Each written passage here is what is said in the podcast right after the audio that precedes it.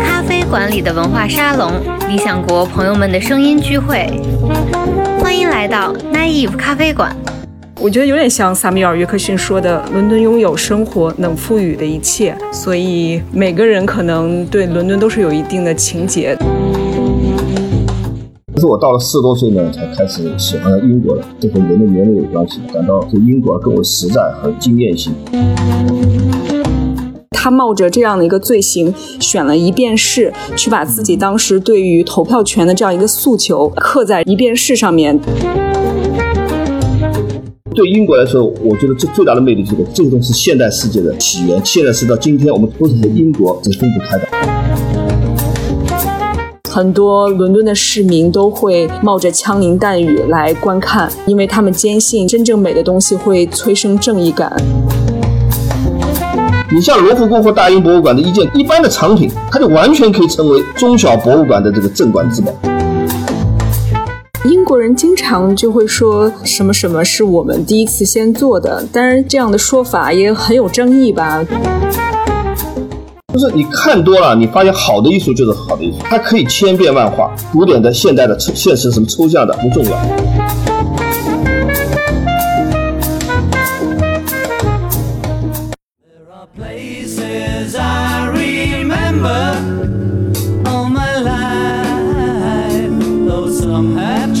大家好，这里是南艺咖啡馆，我是好汉。今天我们其实特别开心，请到了两位非常难得的嘉宾，张志雄老师和朱宇杰老师，给大家聊一个我个人也非常感兴趣的话题，就是呃关于英国的一些事情，关于英国的一切吧。那首先两位嘉宾可以先后给大家打个招呼啊，我是张志雄，各位呃听众你们好，大家好，我是朱宇杰，我也算是奶衣服咖啡馆的老朋友了。朱宇杰老师上次也是我们的一本书的契机，然后他来录了一下他对现代艺术的一些理解。然后我们今天其实是跟两位聊一聊，呃，两位嘉宾在英国的一些个人经历和故事。那其实这个节目的契机也是理想国的一本书，就是张志雄老师的一本书，叫《寻路英国》，在大陆理想国首次出版它。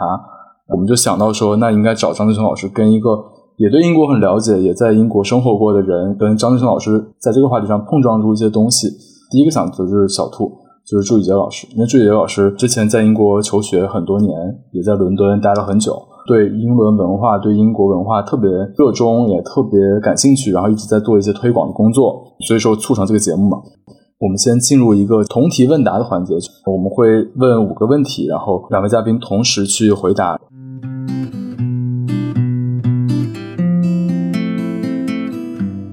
同题问答，第一问题是两位嘉宾最喜欢英国的哪一个地方？好吧，我觉得这个真的是一个坑，因为英国我喜欢的地方特别的多。首先，如果说城市的话，那我必须要说伦敦啊，因为就是我生活的时间最长的都是在伦敦，而且伦敦真的是给了我一切我想要的东西，在伦敦就是非常有满足感吧。我觉得有点像萨米尔·约克逊说的：“伦敦拥有生活能赋予的一切。”所以每个人可能对伦敦都是有一定的情结，但是要是说一个郡的话，因为我知道好汉以前是在利兹读书的，那我就说我最喜欢的郡就是约克郡吧。因为约克郡除了有特别美丽的风光之外，又盛产文学和艺术。我们喜欢的艺术家 David Hockney、Henry Moore 都是约克郡人。在约克郡旅行的时候，你会不时的就会遇到他们的作品。包括你在高速上面，有可能还能看到啊，我很喜欢的雕塑家安东尼·格姆雷的那个《北方的天使》。约克郡除了像约克这样一个对英国历史很有纪念意义的城市以外，这里因为是白玫瑰、红玫瑰之战的地方。同时呢，我觉得可能在约克郡，你是可以探索到很多风光以外的东西，包括布朗特三姐妹，这也是他们的故乡。也可以到利兹的雕塑公园，然后去看非常伟大的雕塑家的作品。因为我一直觉得看雕塑最好的一个观赏的位置不是在美术馆里，而是在户外。所以我觉得可能约克郡也对我来说是一个特别有魅力的地方。因为我之前有看那个小兔的一个节目，叫《住在英伦》，它里面其实就有去约克郡的一个雕塑公园。那个雕塑公园其实我都是没去过的，其实还挺遗憾的。因为亨利·摩尔是利兹人，所以他的艺术基金会是在利兹。他之前活着的时候捐献了很多作品。这个公园也是他提议修建的。他自己非常喜欢英国的那些小羊，他说他希望他的雕塑身边会有很多羊群可以自由的奔跑，所以也是为了尊重他的意见，在那里修了雕塑公园。不但修了雕塑公园，而且还养了很多羊，在雕塑公园里面到处奔跑，还有那个留下粪便。如果算上苏格兰，那我最喜欢的是苏格兰高地的天空之哦，地形千变万化，景色如中国画长卷般展开。那如果单说英格兰，我其实喜欢的是就是著名的这乡村圣地科兹瓦尔德，它其实在这牛牛津附近。呃，我最喜欢的它里面的一个叫上斯特劳村，嗯那能感受到真的是一千年前英国乡村的古意。嗯这是有天我在大风大雨中，我真的能好像感到就到一千年前那种，还特别有意思。像张春雄老师讲，就是英国其实有古迹的地方，它随便一个教堂、一个酒吧，可能它那个建筑就是五百年以上。但是像我之前一个美国的同学，他就讲，他说在美国可能就像在中国一样，如果是一个一百多年的建筑，已经算是有点稀奇了。那我们现在就进入同题问答第二个问题。大英博物馆是每个喜欢英国或者向往英国的人绕不开的一个地方嘛？那两位其实也都在各自的书里或者各自的经历里，跟大英博物馆也有很多关系。两位能不能讲一下大英博物馆里那么多的藏品，你们最喜欢的或者说印象最深刻的是哪一件？因为大英博物馆里面的东西实在是太多了，我今天想分享一件，就是我觉得挺特别的一个吧。你们两个都是男性，我来分享一个，就是对于女性来说是会引起女性有很强烈的一个情感共鸣的一件物品吧。我们都知道，大英博物馆里面有很多都是古董，但是如果你去看的话，你也能看到很多现代的东西，甚至都能看到、呃我们的那个信用卡，它都会变成就是历史的一部分，把它储存下来。我在逛那个二十世纪展厅的时候，看见了有一个一便士，这个一便士是印着当时的那个国王头像，但是呢，它被用那种粗糙的刀刻上了 “Votes for Women” 的那样一个字样。刻在了国王的脸部，还有他的耳朵上，很有力量感吧，就很很深刻。这个是当年就是妇女参政运动里面的一个女权主义者，她做的一件事情。其实毁坏国家货币是一种犯罪的行为，而且上面是国王的形象，他这真的是罪上加罪。所以他冒着这样的一个罪行，选了一便士，去把自己当时对于投票权的这样一个诉求刻在一便士上面。一便士其实是最常用的，在当时是最使用最频繁的一个货币。所以我觉得它这个物品的意义就是有很多层面。首先呢，就是对于一个一便士来说，一般的我们的物品的制造者，或者是委托制造者，或者是这个财富的拥有者，一般在历史上都是男性。但是女性用这样一种毁坏的方式，就是我们常说的这种暴力手段。呃，来去争取自己的权利，就是如果大家了解女权运动的话，就会知道，一百年前英国女性还没有投票权，当时是从曼彻斯特开始，潘克斯的那些女性们，她们发起了妇女参政运动，然后后来闹得特别的激烈，一直到一战战争，其实是对他们有很大的一个推动作用，因为他们在一战之中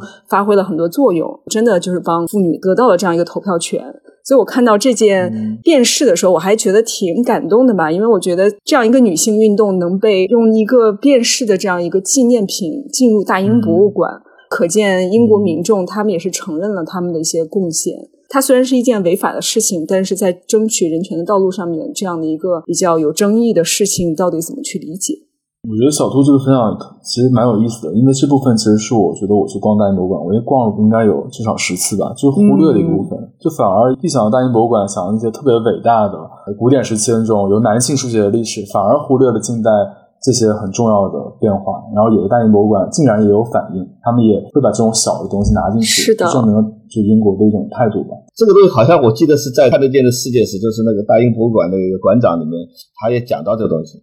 我呢比较正经吧，我觉得我的大英博物馆最厉害，当然就是希腊帕特农神庙雕像，啊因为大英博物馆的展品非常拥挤，但它还是给了这个神庙产品最大的空间。我记得我坐在展厅里面可以发好多时间的呆，这是我最仰慕的吧。我记得就去那个展厅的时候，它还会有一个传单，上面印着一个声明吧，说这个不是从希腊抢来的，给自己一个合法性的一个声明，我还印象特别深刻，就这一点。好汉，你提醒了我，我们当时在学校经常被带到大英博物馆，然后要去完成一些作业，因为各国都谴责英国应该把文物还给他们。然后我们老师就布置了一篇论文，让我们在大英博物馆里面寻找一些历史的痕迹来证明英国人不用归还。我还想讲一下我自己的印象深刻的，有点夹带私货。我印象特别深刻的其实是一个沃伦杯，其实也蛮有名的吧，好像是公元一世纪的一个杯子，然后上面是两个男性的一个激情的场面。因为我去看的时候，旁边有一个讲解员，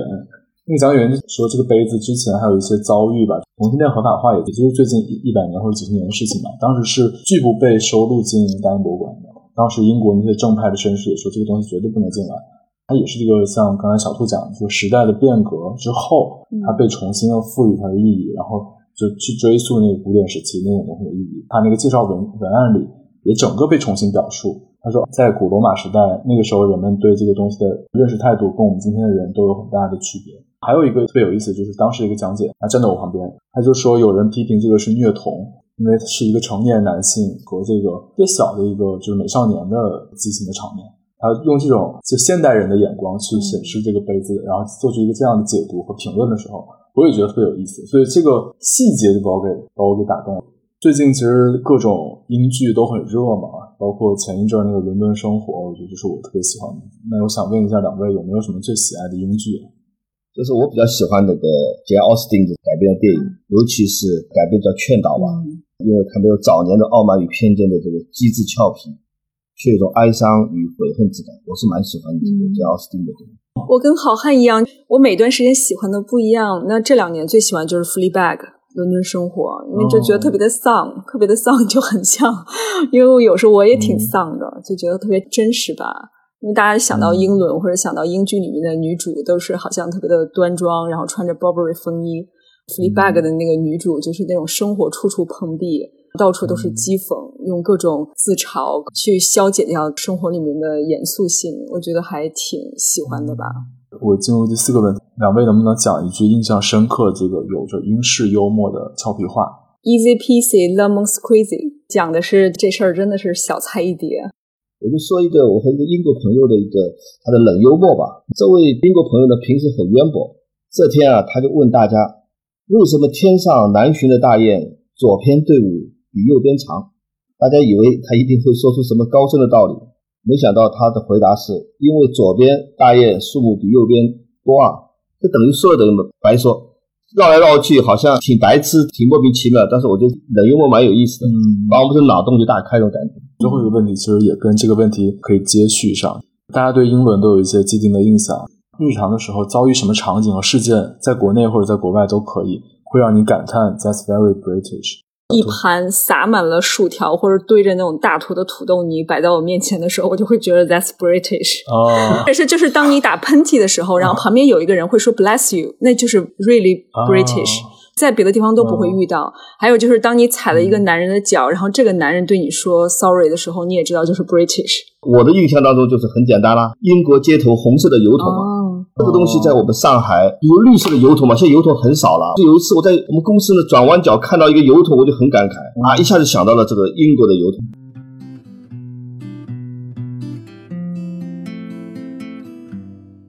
因为我看到张志成老师在《寻路英国》的序言里，其实说他年轻的时候对这个英国并不感冒，反而是对欧洲啊、美国比较兴趣有浓郁。其实是人到中年之后才第一次去游历中国，然后英国名著。那小兔其实是在非常年轻的时候就选择了去英国求学，而且一直到现在也关注英伦的文化，还认为说英国是一本读不完的书。但是觉得很可惜的是，很多人都只看了个封面就走了，哪怕住在英国也没有融入。他也一直在特别有热情、持久的给我们普及英国文化，然后还联合英国旅游局做了一档节目，叫做《住在英伦》，包括有一个蛮厉害的 title 叫这个英国旅游局中国区社交媒体影响力友好大使。其实我就想问一下，为什么两位在人生的不同阶段选择了英国，对英国发生了兴趣？我年轻时候呢是比较喜欢欧洲大陆文化的，像法国啊和意大利，带有一种理想和浪漫色彩，像文化美食啊都是多姿多彩。相反呢，英国的食物啊与政治历史呢都有些单调，所以呢兴趣少一点。我自己早年也是游学法国，所以对法国更加偏爱。但是我到了四十多岁呢才开始。喜欢上英国了，这和人的年龄有关系的。感到这英国更为实在和经验性。英国的思想呢比较少观念，重实际，很吸引人。我在自己写的这个《寻路英国》中呢，就举了十八世纪的由英国贵族 Chesterfield 写给儿子的书信，他就非常强调这个常识。比如啊，像我们受到的传统教育呢，也会讲这个礼仪举止，他总是提醒不能以貌取人啊，更不能只重一山呢不重人，避免这个金玉其外呢败絮其中。但是呢，其实 Fed 呢却强调现实世界是形式大于内容，或者说呢，在你形势不好的情况下呢，没人关心你的内容。总之呢，这位英国人的观点呢非常世故，有些今天我们都没法说出口，就免得政治不正确。可我们心里知道呢，他说的很对。后来我也把这些书信就摘录，嗯，让大家朋友分享，大家觉得都就特别厉害。说白了就是说，同样你比着傅雷家书，那就完全不一样。傅雷家书在我看来就是法式的这感觉，就是观念性的东西很强，他讲的是理想的状态。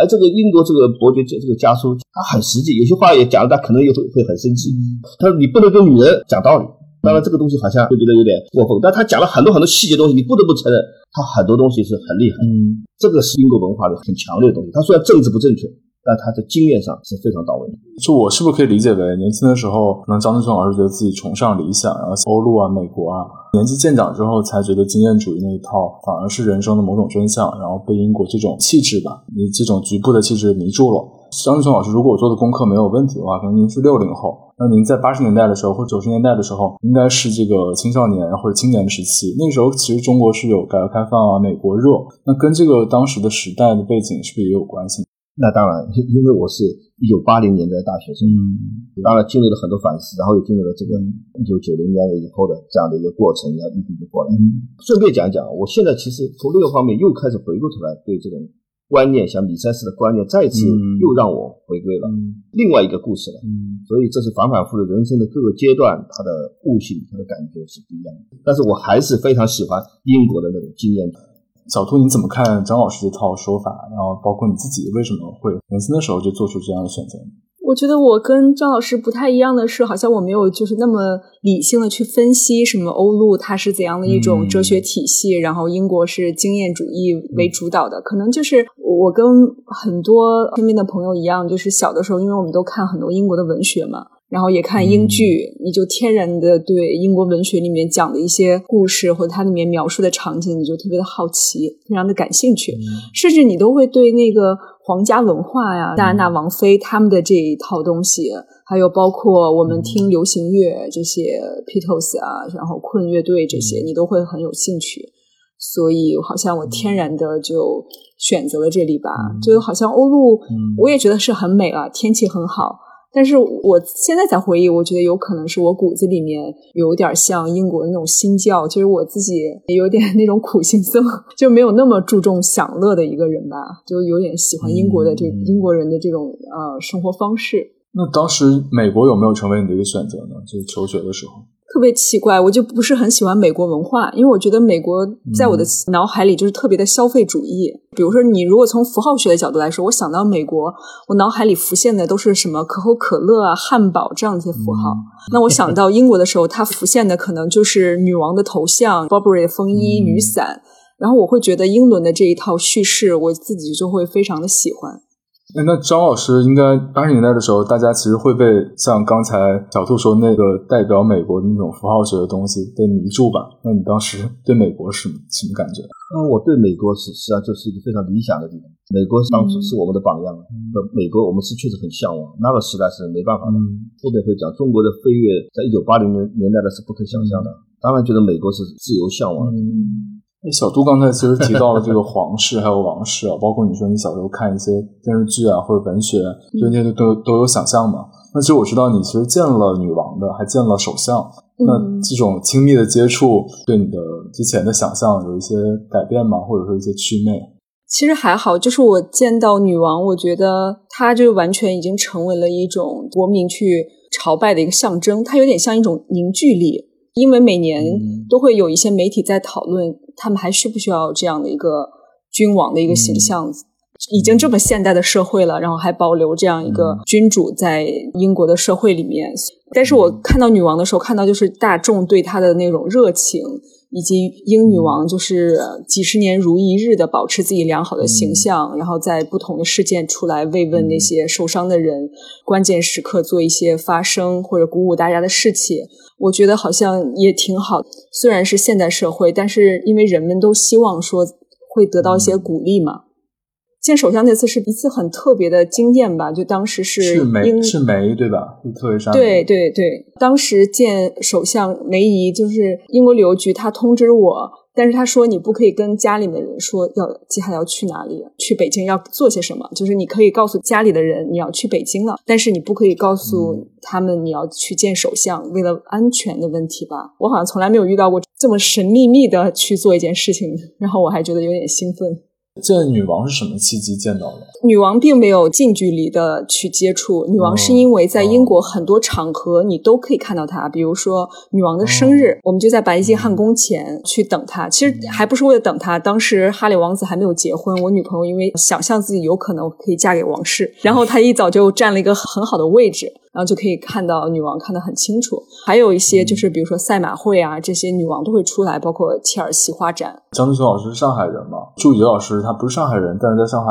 长期生活，然后也一直在上海，现在也定居在上海嘛。我觉得上海其实跟伦敦、跟英国都有很千丝万缕的关系。至少我从我对张爱玲的阅读上，我觉得张爱玲可能有一些英国的情节，虽然她一生都没有涉足英国。两位根据自己的上海生活经验以及对上海人的认识，那在你们看来，就是上海人有没有英国的情节呢？自己生活在上海，我感受到上海和伦敦有一个地方特别的像，就他们都是一个中产阶级社会，就它整个社会的结构是一种纺锤型的这样一个结构。包括你在马路上面看到的大部分的车，也都是中产阶级的车，大家的收入啊什么的，就是特别的符合像伦敦的这样一个定位。跟上海人做事情，你会觉得也跟英国人有一点像，就是他们都非常的重视规则。就我感觉，英国人是最喜欢制定法律、制定规则的一个民族。比如说什么足球啊，很多这样的运动，各国都有。但是英国人会先把他的竞赛的标准或者规则制造出来，很喜欢什么做一些什么法律的一些东西。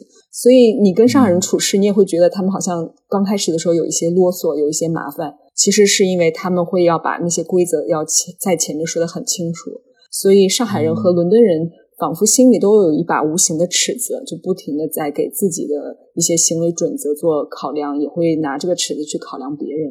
我从小是在上海的法租界长大的，我觉得上海的法租界就是以民居见长，像今天的武康路啊、安福路。嗯，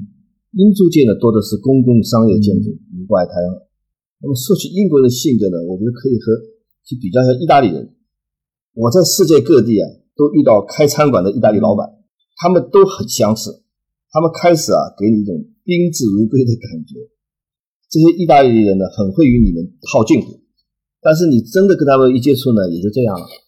他们很会做生意，很热情，好像。但一想啊，就这样。我在上海也遇也也遇到意大利和这个做餐馆老板都是一样的。呃，这是一种性格。但是呢，我们这上海呢，其实比较欣赏或者与英国人相似什么呢？就是表面上呢比较冷淡拘谨，但如果看明白对方是什么人呢？就开始要深交了，嗯，就是传统的上海人，你觉得他不喜欢讲大话的，但这样呢也容易让人感到冷漠世故。嗯，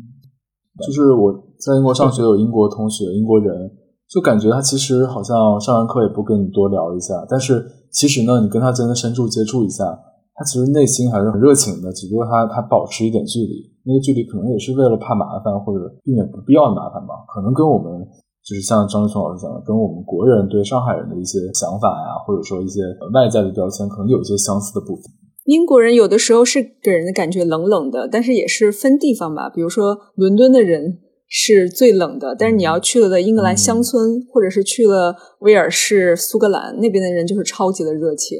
然后他们自己也觉得自己跟伦敦人不太一样。我觉得可能伦敦人就是像所有大城市人所具备的那种特点，他会保持一定的距离。但是这个距离我觉得还挺舒服的，是因为他也不会干涉到你的隐私，他就是非常的有分寸，他也不会问一些让你很尴尬的问题，他们也不会过分的吹嘘自己的一些成绩，就是这些还是让人觉得相处起来比较舒服的。但是就是你自己第一步你一定要。先迈过去，就是你刚才讲的，他们的第一层印象很容易让人产生一些就是这个人不好接近的感受。但是其实如果要是再往前走一步，会觉得啊，还挺可爱的，还有挺多自己的那种幽默感的。刚刚讲到上海和伦敦两个城市的那个相似的地方嘛，那其实上海对于中国而言，某种程度上就是这个现代都市的化身。嗯，对于二十世纪中国人可能更是这样。张志聪老师《寻路英国》里其实也主打一个概念，叫做探寻现代世界的来路。朱宇杰老师在这个人到了美术馆会好看起来，也是他自己的一本书里，也是以非常大的篇幅讲了各种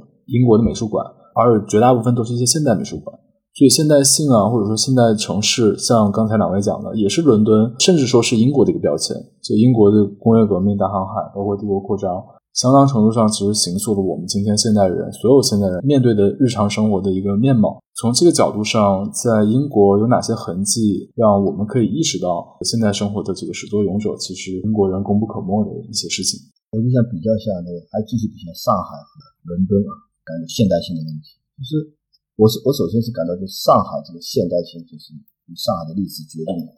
因为上海曾经是中国华洋杂处最大地方，接受现代世界影响最深的地方。因为我也看到过天津也有租界，建筑也不错。后来我仔细想啊，那是中国军阀政客的后花园而已。上海的租界就不同了，那是世界各地人真正居住的地方。他们把自己国家最好的建筑形式与生活方式呢搬过来，虽然呢。不是彻底相似，但就很接近。这个现代化的传统呢，其实传了下来。我在上海生活工作这么多年呢，是明显感受到，比如管理严格、精细专业，这和过去的上海是一脉相承。我第一次去欧洲地方是法国，在法国的城市啊，真的是很熟悉，有时觉得就是在上海，因为我很熟悉这些租界之类的。后来呢，我去了伦敦呢，也没什么差异的。我坦率的说呢，我觉得真正让我诧异的呢，是中国的乡村与英国乡村的巨大差异。中国是上海的问题，就是它是现代世界在中国的一块飞地。因为一旦离开上海这地方呢，就是传统的中国。这点呢，英国就不同了。伦敦与它的周围的乡村呢是有联系的，属于呢同一文化生态区。我去年特意去了一次英国英格兰乡村一圈呢，对此呢感受呢更深。那么还有一个东西呢，就刚好汉就讲的就是这个现代世界的起源。其实很多中国人也很关心的事情，到底这个现在这两百年的这世界起源的原因是到现在是个谜。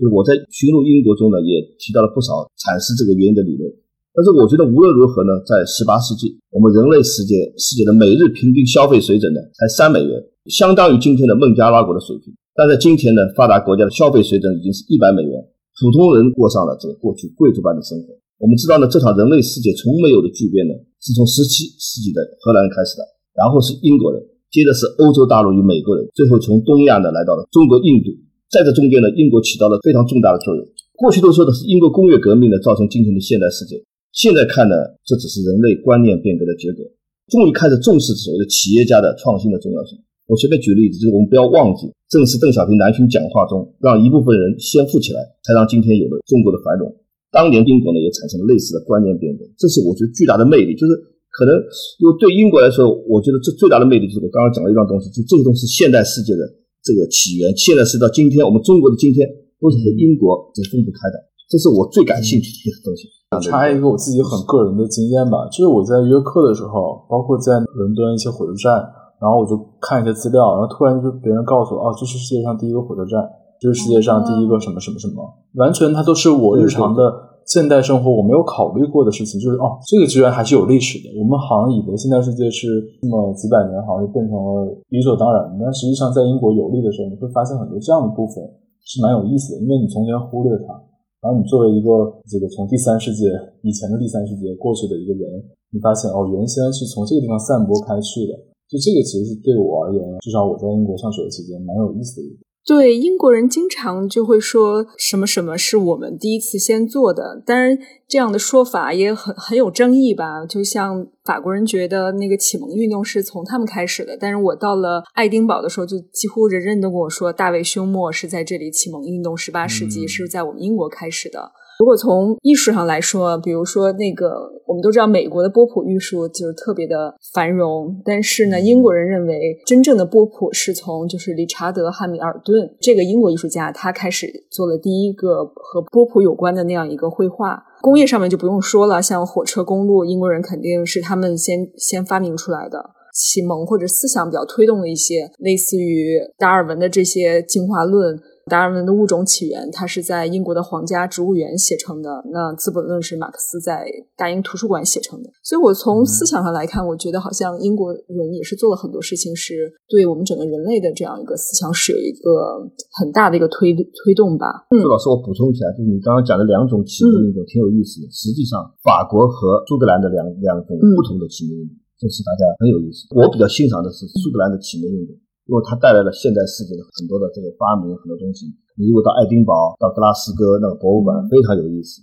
实际上，苏格兰人为现代世界的塑造起了很大的作用。法国人 起名人搞到一个大革命，所以它是不同的两种风格，两种不同的起名人都可以说是起名人，就就是这两派。其实朱宇哲老师，因为他在伦敦学这个艺术史嘛。因为艺术，我觉得其实就是一个世界和生活的反应。之所以伦敦的这个现代艺术这么发达，然后这么多现代艺术博物馆，其实就是因为它最早遭遇现代世界嘛。就最早对这些东西有感深刻的感触，对蒸汽火车呀，对这个各种现代世界造成的这种，不管是好的也好，坏的也好，有各种抒发和表达，才会现代艺术爆发式的，或者说很重要的一个阵地。那具体老师能不能从这个方面给我们讲一些有意思的部分？你是提醒了我，伦敦的那个 V&A Museum，呃，Victoria Albert，维多利亚阿尔伯特美术馆，它的那个出现，就是因为当时大英帝国的经济非常的好，他们想要向全球去炫耀一下自己的最新一些科技成果，于是他们就提出了要办一个世界博览会。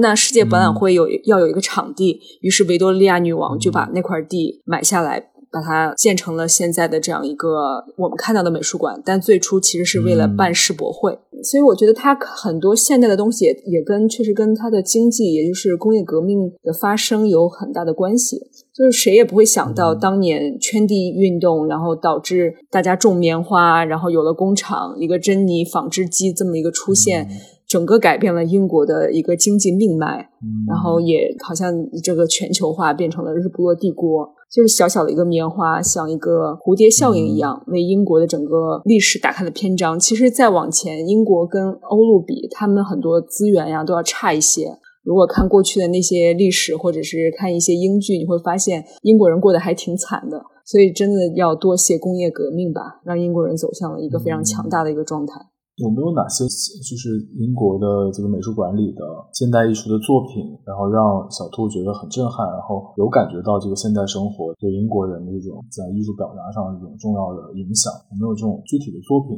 啊，在哪一些博物馆可以给我们推荐一下？我觉得，如果我们再去看国家美术馆，你看到透纳的画的话，就是透纳有一幅画是特别能够反映英国的那个工业革命对他们经济的影响，或者是说他们争夺海上霸权的那个时间节点。因为我知道两位其实都是博物馆迷、美术馆迷嘛，两位的书也很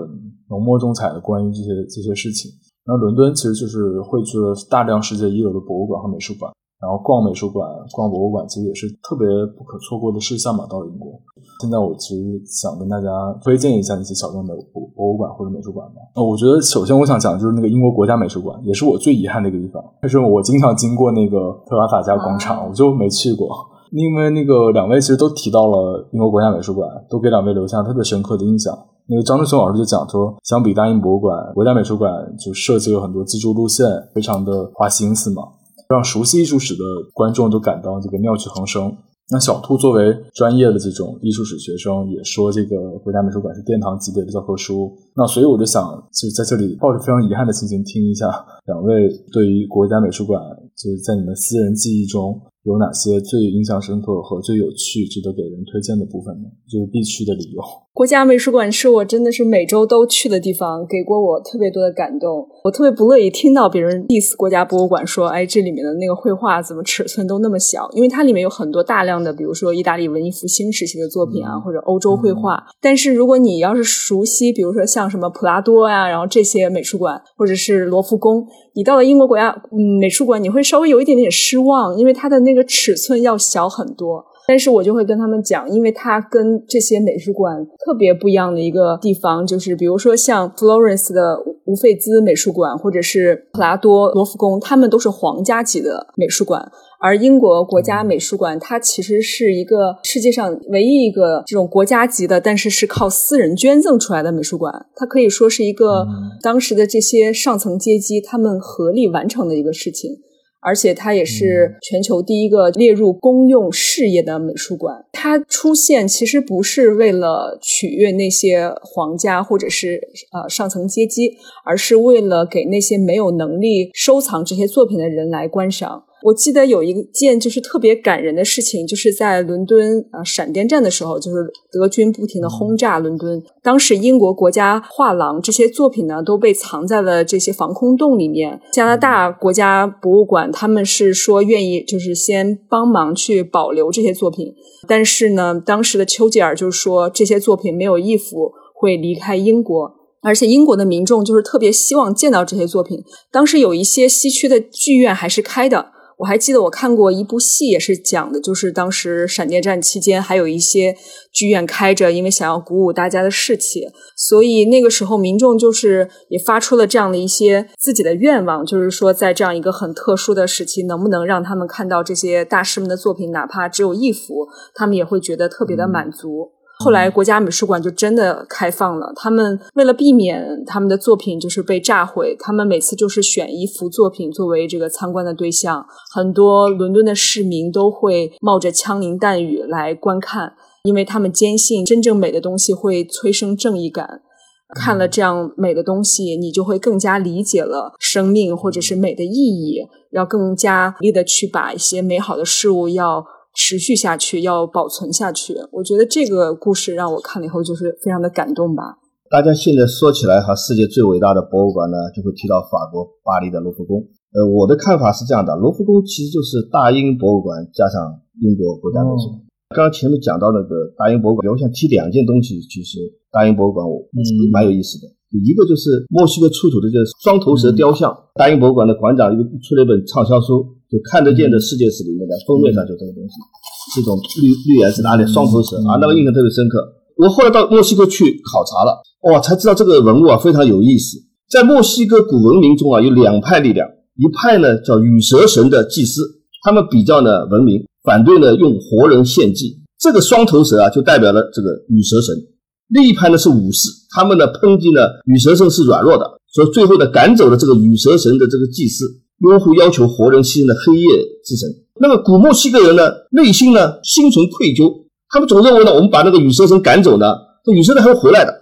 结果呢，当那个西班牙殖民者来到墨西哥时呢，墨西哥帝国的皇帝呢，真的把西班牙人当成那个羽蛇神归来了，所以一下子就失去了战斗意志，所以最后就悲剧了，就被被那个西班牙这个殖民者给干掉了。这个故事，我觉得哦，原来是这个文物，所以很多文物里面。带了很多的这个有意思的故事，还有一个呢，就是大家都知道大名鼎鼎鼎的这个罗塞塔石碑啊，它是那个追随拿破仑的这个法国士兵发现的，却被呢英国人呢给抢走了。这个事情呢，也是我去年再一次到埃及去呢琢磨了。哎，这个事情因为我去研究了埃及的古文字啊，发现这个问题是这样的，它就是在公元四世纪后呢就没人懂了。那么这块罗塞塔石碑上呢，大家知道有古埃及文字和古希腊文，这就给人们再次读懂古古埃及文字的一种希望。我原来以为啊，这个不不难的，这个通过对照古希腊文，不就把这个古埃及文字给破译了吗？这一次去以后才知道，这不简单的。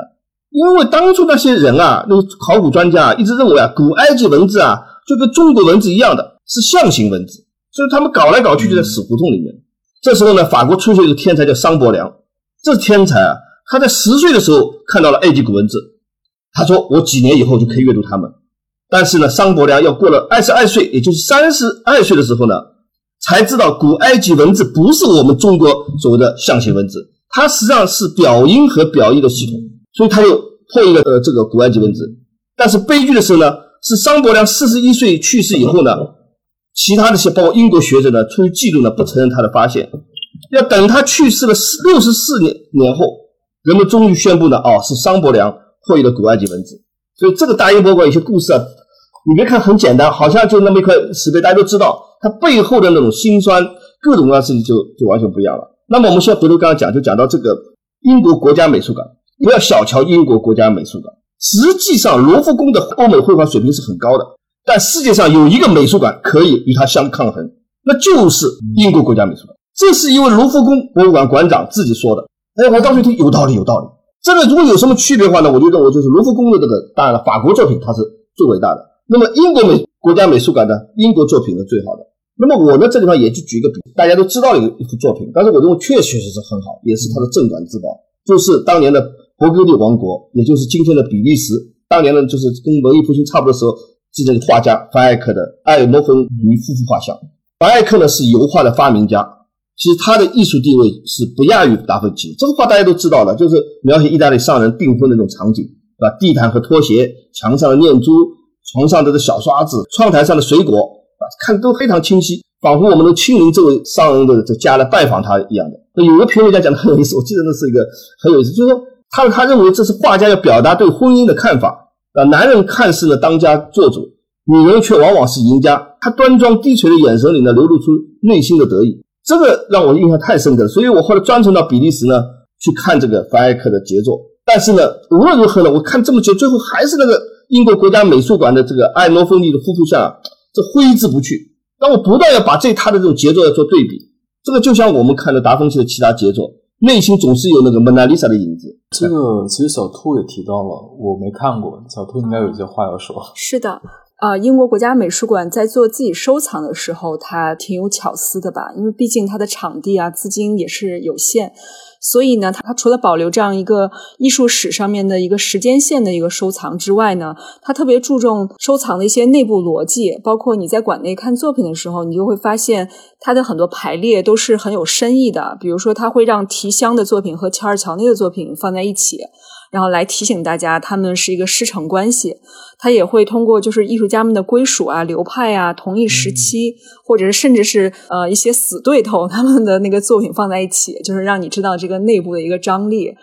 就是我几年前在国家美术馆看了有一个展览，就是扬凡艾克的这个阿尔诺芬尼夫妻像和拉斐尔前派。我当时还觉得特别奇怪，因为我知道英国人喜欢做展览的时候找一些学术线，而且呢，他们往往就是手上可以用的绘画并不是很多，但是他们特别擅长就是螺蛳壳里面做道场。所以呢，我在看这个展览才知道，原来拉斐尔前派当时出现的时候跟这幅作品有极其大的一个关联。就是当时的这个拉斐尔前派兄弟会，就我们知道英国艺术史上的这种流派或者是运动并不是很多，这是一个特别著名的一个流派。皇家艺术学院的这几个年轻的画家们，他们当时就是去了国家美术馆，看到了这幅作品，受到了他的启发，然后觉得这幅画跟拉斐尔他们这些文艺复兴时期鼎盛的艺术家们的绘画方式不太一样，不遵守那些学院派要求的一些构图啊技巧。然后他会觉得就是非常的生活化，很生动。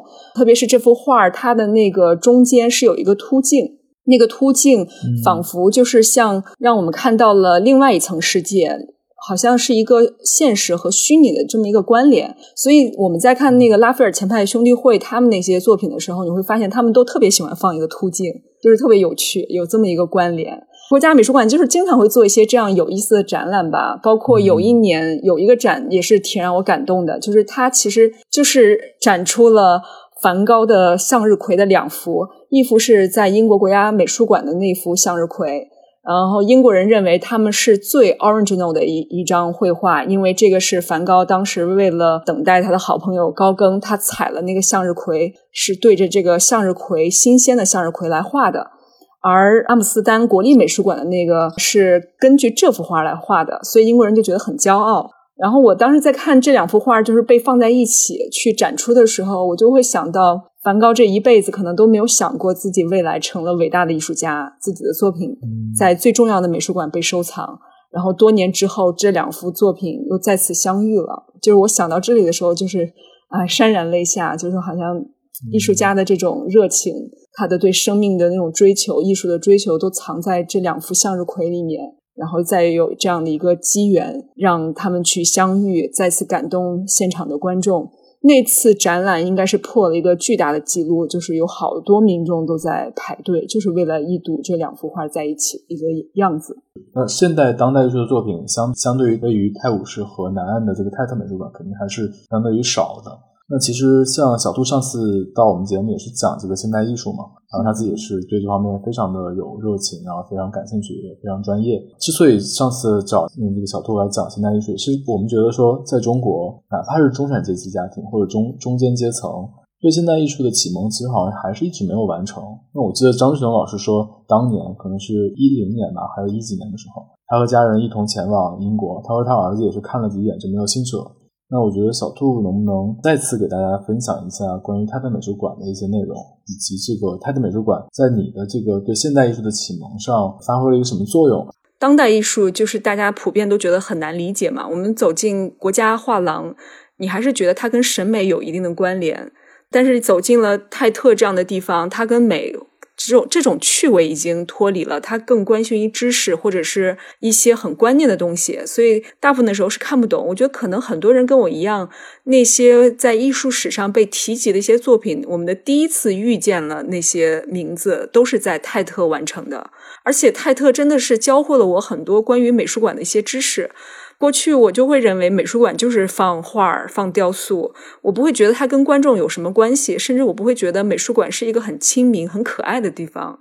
然后我在泰特就是遇到了很多奇奇怪怪的事情，让我觉得啊，原来美术馆这么好玩儿。美术馆是可以交朋友，然后可以在这里跟朋友们像逛街那样子去聊天、喝咖啡。比如说，我会在泰特看到。很多莫名其妙的艺术家在里面跑来跑去，停下来还会跟你去分享一些自己生活里的故事。你走进泰特的那个涡轮大厅，上次我去的时候是看到有很多秋千。就很多人都在里面荡秋千，有的时候你会看到很多人躺在地上面就是聊天，你会觉得原来艺术其实完全是可以成为生活的一部分，而且好像哦，我最近这两天是上海的这个 Westbound 的西岸艺术节，还有零二幺艺术节，我就看到了丹麦的艾利亚松的一些作品在这边展出，就一下子让我想到了他曾经在泰特美术馆做的那个把天气带进泰特美术馆的那个项目。那个项目是给了特别多人感动的一个项目。当时呢，他是在涡轮大厅，就是如大教堂一样的这样的空间里面，他做了一个太阳。我觉得这个是一个特别有意思的现象。很多人在下班的时候都非常的匆忙，都会忘记了观察我们的天气，也不会抬头去看一下落日。然后艺术家把那个太阳又重新搬回了美术馆，让我们换了一个角度重新审视这些日常之物，或者是重新审视这些自然的现象。那个展览让我觉得，其实人都可以参与进去，因为你走在美术馆里面，你也成了美术馆的一部分，你也成为了作品的一部分，就是你变成了跟艺术家一起去创作一个艺术，这个是让我印象非常深刻的。我觉得这是不是其实也是现当代艺术的一个特点？对，是一大特点。而且泰特美术馆这个场馆以前就是一个工厂改造的嘛，我觉得它也是代表了。就是英国工业革命之后，很多废弃的工厂都是纷纷效仿它，变成了现在的一些艺术中心。嗯，这点也是特别能代表当代艺术的一些特点吧。当代艺术这种很民主、很平民化，然后人人都可以走进去的这样一些特点，我觉得都在泰特的身上有一个很好的实现。突然想到，是不是七九八也是好像是厂房改建？没错，应该都有影响吧。对，而且国内也有很多厂房会改成那种文创区。是的，包括英国的那个 Battersea 现在也正在改造，像苹果公司还有一些艺术机构也都搬了进去。而且还有一个细节，就是因为它的美术馆那个大烟囱其实挺显眼的，而且它有一个桥，那个桥是《哈利波特》里好像还拍过那个千禧桥嘛。然后它连接的就是那个圣保罗大教堂。其实我当时觉得好像有一种不知道有没有这种意味吧，就是把一个一个教堂和这个一个应该是伦敦最古老的一个教堂吧，跟这个现当代艺术的一个工厂改造的一个博物馆连到一起。我当时觉得好像还挺妙的。我就对现代艺术的理解呢，我经历比较长的时间了。就在一九九零年代，也就三十年前呢，其实我对中国，尤其是上海的先锋艺术圈子呢，嗯，是很熟悉的。可是我深入了解后呢，我对绝大部分的画家和作品不是很感兴趣。那后来大概是在两千年以后吧，将近二十年了，就是几乎跑遍了西方的各大博物馆，那么看了几万幅画。那么很多这个西方的这种城市的博物馆，不是像呃大城市像伦敦啊、像巴黎分得很清楚，现当代啊、古典啊，它都放在一起的。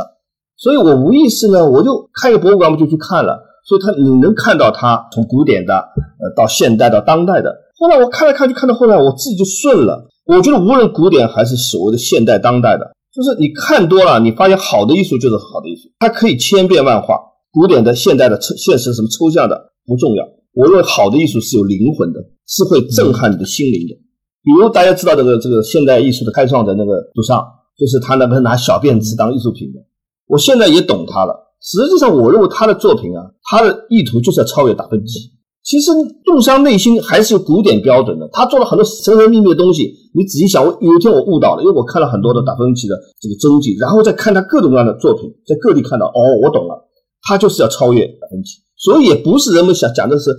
很多讲的很神乎其神。你看了很多真迹以后，你会感觉这上是有他们有一个脉络的，这是艺术家和艺术家的在竞争，不是我们理论家讲的很多很玄乎的东西。我要讲的这个伦敦就是泰特的美术馆，我建议大家去看一下美国抽象表现主义艺术家罗斯科的巨作，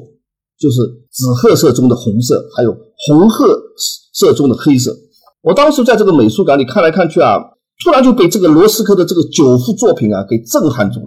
我之前对这位这个自杀的艺术家啊，这个罗斯科还是比较了解的，但是看了这些画，一时间不知道该怎么形容，有些压抑又有些活力，就是。所以我回到上海呢，就研究这些画的来历了。原来啊，这九幅画是在一九五八年的时候呢，纽约曼哈顿中心城市啊，这个世纪餐厅啊要开张了，邀请了罗斯科在里面作画。罗斯科呢觉得这是一次很好的这个机会。就兴致勃勃地为餐厅创造了九幅作品，可是呢，他创作完以后的罗斯科最后毁约了。他说了一句真的是非常让人动容的话，他就告诉朋友，在这种地方花那么多钱吃那样一顿饭的人，永远不会看一眼我的画，所以他毁约了。到了十二年以后，也就是一九七零年的二月二十五日呢，罗斯科割腕自杀了。他把这些画送给了泰特美术馆。罗斯科在生前说过，他最想在古希腊的神庙里作画。所以有时候我看他的画颜色，就让我想起罗马那个蓬贝那个很多这种废墟的这种颜色。所以我的理解是，认为当代的艺术和古典的艺术和希腊艺术实际上是相通，它有震撼性的东西，就是一种心灵的震撼。他们彼此之间在竞争。那个罗斯科，你要看见，哎呀，讲的很玄很玄，哎呀，抽象表现主义，他的内心就是想在古希腊的神庙里做好。我认为这就打通了。一旦打通这些东西，你就很快就就领悟了，这个没有什么隔阂的。这就是一代一代一代伟大的艺术家在用不同的形式、不同的心灵的碰撞，它有不同的表现形式。就您早年其实对现代艺术是有一些惯常的一些偏见的，是不是？在之前没有看过很多作品的时候，对，因为当时我不懂啊，因为不是我偏见，是因为他们讲的东西，我我觉得不对呀。又讲了很多宣言，很多的文字，讲了很多故事，我觉得不对，这艺术会怎么会这样呢？所以后来我自己这二十年来跑了各大艺术馆，跑了好多好多，到处去碰撞，去感觉。我后来就看懂了。我一看，哎，这个东西好东西，就是好艺术。我不管它是什么形式，这不重要，它震撼我的心灵，让我感到触动了，哗一下子，好好东西。我不分什么古典、抽象、现实都不分的，好艺术就是好艺术。艺术真的是无需解释。两百年以后，我们这个东西也变古典艺术了。好的、优秀的东西，罗斯科就我认为他就是一个当代的梵高嘛。他和梵高有什么区别呢？梵高是向日葵，那个是一种。像流血的那种褐色，这一样的，你看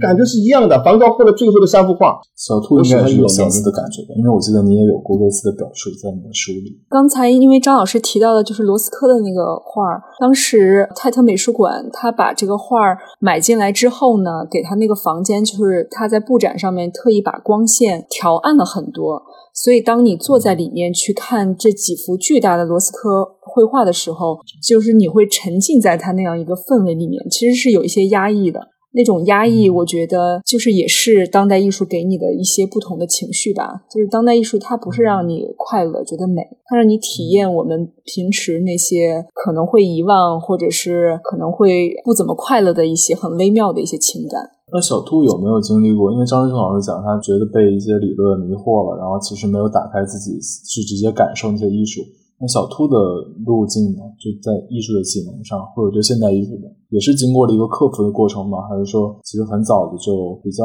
顺畅的去打开，然后直面这些艺术本身，用眼睛去观看？我们小时候教育就是还是喜欢漂亮的东西嘛。但是后来我看了当代艺术，你看了多了以后，你会觉得漂亮是最便宜的东西。艺术真的是多看太管用了，就你看的多了，好作品、不好的作品放在那儿，一下子就能挑出哪一个是大师的作品。他之所以成为大师，并不是我们去规定的，而且真的是就是历史之手再次筛选之后，让他留下来成为一些重要的作品。听到我们节目的这个听众，如果正好在伦敦，正好在英国，或者之后有机会，一定要好好去英国国家美术馆和这个大英博物馆好好的逛一逛，包括 Tate Modern，就是而且他们都是免费的，这个在伦敦可能是一个特别蛮稀奇的一个事情。那两位有没有什么推荐的这个小众的博物馆或者美术馆呢？我对小众博物馆，我有些自己想法，不一定成熟啊，我就讲讲。我就蛮有意思，我这么多年跑了许多博物馆。有读者统计过，我给的世界博物馆有一百九十七座，这还不包括中国，更不包括各种教堂的建筑。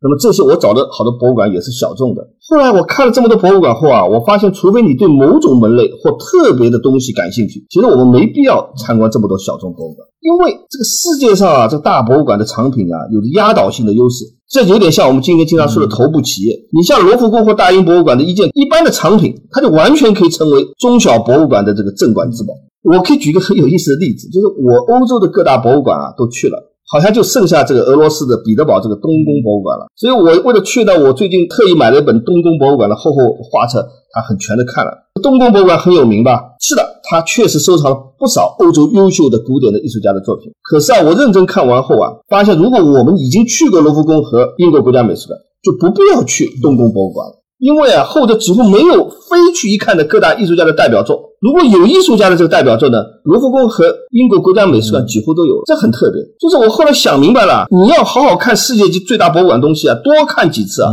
这是最值得的。这就是我以前是前面去过卢浮宫两次，看得很认真的。后来我我恍然大悟，就两年前一个冬天啊，我特意待在巴黎看各种博物馆与大教堂。我又去了卢浮宫五次，而且大部分是连着夜场。我真的把卢浮宫全部走完了，而且基本上很认真的把它里面产品、展品都看了。其实啊，这个卢浮宫每天开放的展区是不一样的，连厕所的开放日子也不一样的，这都我都熟悉了。这样我就把世界上代表性文明的文物都看了。嗯，顺便一提呢，卢浮宫与大英博物馆不同的，东南亚、东亚与中国艺术品呢不在卢浮宫，而是在巴黎的那个这个杰美博物馆。这个卢浮宫呢，就就是太庞大了，我就开过玩笑，就是应该把它分拆个几部分，会比今天更吸引人。因为罗浮宫的藏品太多，管理不过来。这也就是说，你们刚刚讲的，就是说，英国国家呃美术博物馆虽然没有这么大，但是展品排的非常好，这点我是赞同的。你小兔有什么？我这次可能跟张老师的观点不是太一样，我会这么觉得，因为每一个博物馆 它真的是像一本书一样，它就是有特别多的故事在里面。比如说，就是刚才提到的大英博物馆，我就很想分享在 Holborn 的那个小大英博物馆。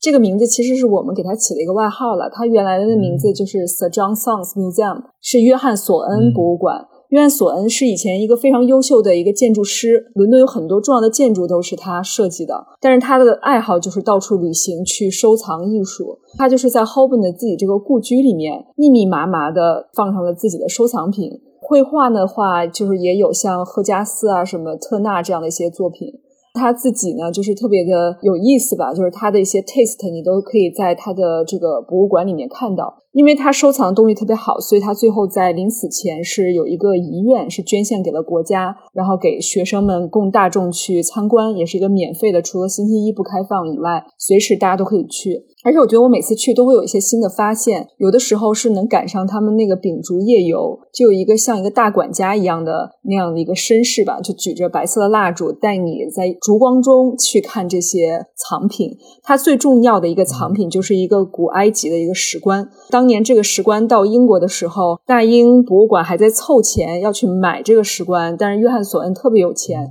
一掷千金就把它买了回来。为了把这个石棺运到自己的家里，还开了一个地下道把它运进去。那个石棺是一个半透明的一个大理石，上面是用绿松石刻画了古埃及人对人类生死循环的那么一个想象的一个过程，包括里面就是有一个什么天平，然后看你是好人坏人，决定你是上天堂还是下地狱。当时他为了庆祝自己这样的一个宝物，还开了三次那种派对。当时就是英国的上流社会都挤进来，想要。一睹这个古物的风采，然后我还在他的那个文献区看到他的一些书信，发现一件特别有意思的事情，就是约翰索恩当年他的妻子去世的时候，他特别的伤心，就给他妻子特意设计了一个有一个像罩子一样的这么一个墓碑。后来呢，他去世以后，就是博物馆的那个托管人看到英国的政府发起了电话亭的一个设计征稿的大赛，他就把他的这个把这个设计稿稍微改了改，送去去比赛，最后还真的就是中标了。所以我们现在看到的英国那个红色的电话亭，其实都是来自于约翰索恩当时为自己妻子设计的那个墓碑的一个那个样子，就特别有有趣吧。每一个小众的这种美术馆也好，博物馆也好，它里面有特别多的故事，它像一个历史的褶子。它可能就是没有机会像大英博物馆那样让很多人去看到、去知道。但是你说像约翰·索恩这样一个人，他的一生的故事，他付出的这些，以及对艺术或者是对这些设计上的影响，我觉得就是要进入这些小众美术馆才能真的去了解到。其实我表达两种就不同的观念，就我也内心也蛮喜欢小众的。我要讲，我讲各种小众的故事都非常精彩啊。就像我们看书啊，我也喜欢杂七杂八。各种看书，哪怕这本书有点小小的趣味，我也会看，这种乐趣。但实际上呢，还有一种读书方式，实际上我觉得我也明白，我觉得它可能更有效是什么呢？就读一些经典的，很实在、实实在在把那些书读完、读透了。其实从某种方面比我们这种有效的多。但是呢，那失去了一些什么读书的各种的乐趣，就是过程。所以这是两种不同的东西。我刚刚讲就是，你要是很实际的、很实效的，实际上就是我刚刚那种回过头来说那种方法是最有效的，能够了解。各种的展品最多东西。如果你说故事，说各种东西，我蛮赞同的，这其实不矛盾。其实张志忠老师书里也提到了一些小的博物馆，然后一些小的故事。张志忠老师刚才就表达自己另外一个观点吧。然后我其实也想就多问一句，就是小兔其实在这个《人道美术馆会好看起来》这本书里提到一个就是考陶尔德美术馆，然后有一个就张爱玲呃留言那个那个散文集里提到的一个他心中唯一的名画吧，叫《永远不在》。那个其实还蛮有意思的，我我也没去过，我其实还挺想听一个小兔讲一讲你去那个地方的经历。你是知道那个张爱玲那幅画在那里才去的吗？还是说先知道那个画？我是先知道了这个美术馆，因为考陶尔德是一个特别重要的一个艺术史研究院，它其实除了是美术馆之外，它还是一个艺术类院校。我也有朋友在那边是读艺术史博士啊什么的。然后我们住在英伦第一季的时候，就是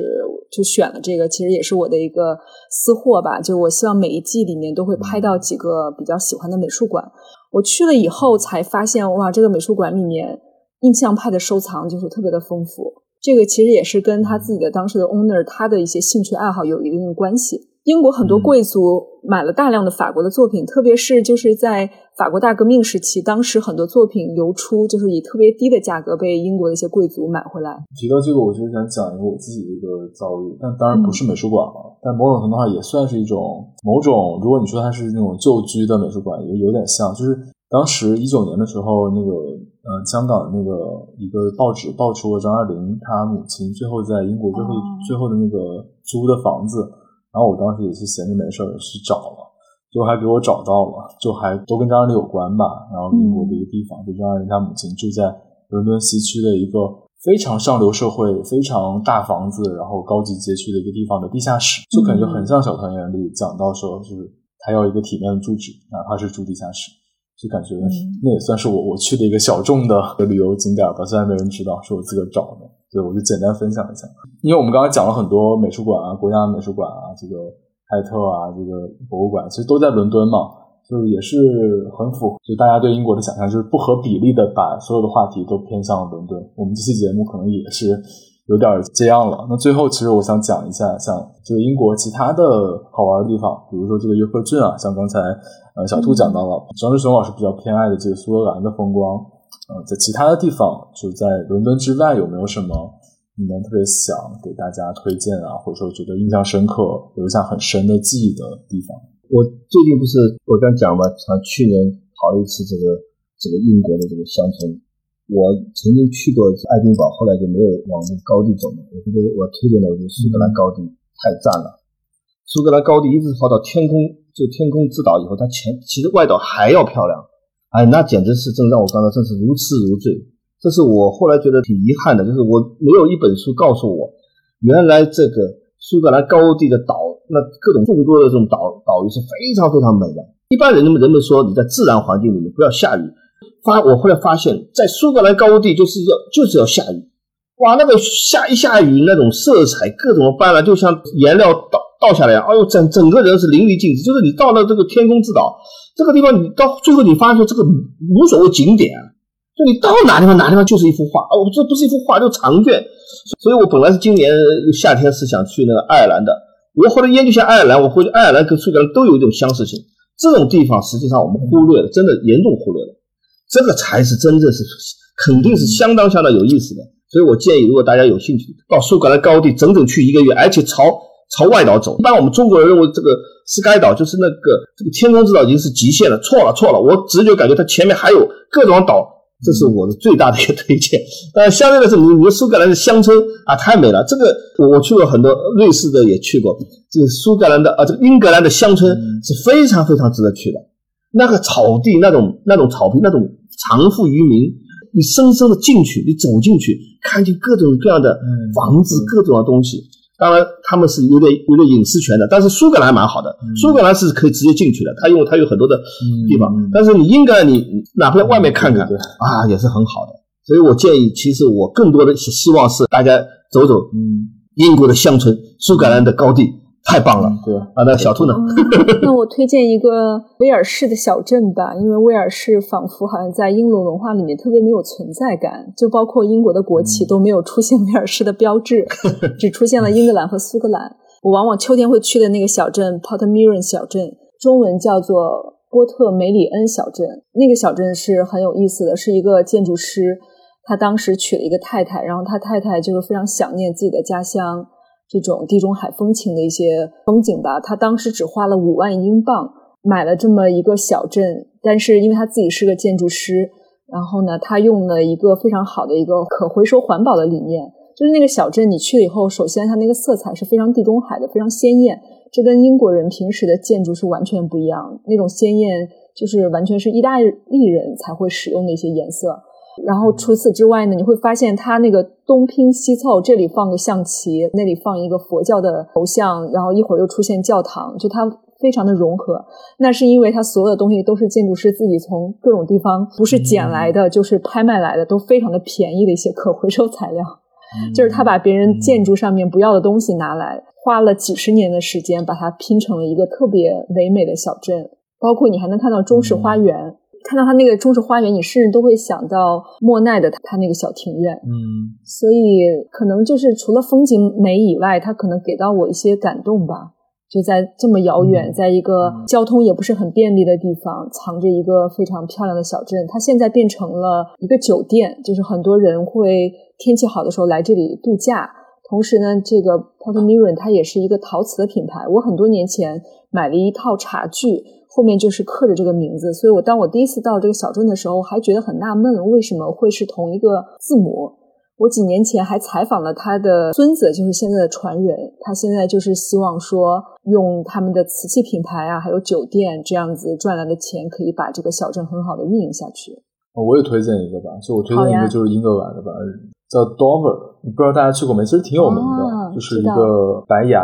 崖。在英国的最东南端，对面其实就是法国的加莱和敦刻尔克。对对对，那个地方之所以有推荐，我是觉得去那个地方真的有一种啊，世界，他们就管那个地方叫世界尽头。然后望过去一片苍茫，然后对面天气好，甚至我觉得都可能能看到加莱吧，可能真的挺近的。那个白崖上就是那种荒草丛生，就那种很高的草。哎，我是春天去的，就风一吹就特别的苍茫，然后。还挺能感受到英国那种劲儿劲儿的感觉的，也很适合去。从伦敦坐火车可能也就一个小时不到，可能就到了，还挺有意思的。就是当年敦刻尔克大撤退的时候，英军看到了这些白色的山崖，就知道自己回家了。所以他们现在一想到白崖，都有一种回家的感觉。还有一个有意思的就是不列颠尼亚最早是拉丁语嘛，不列颠尼亚就是白色的悬崖的意思。所以最早罗马人看到这个远远的过来，其实就是以这个命名的这个远方的这个。And some are living. In my life, I've loved them all.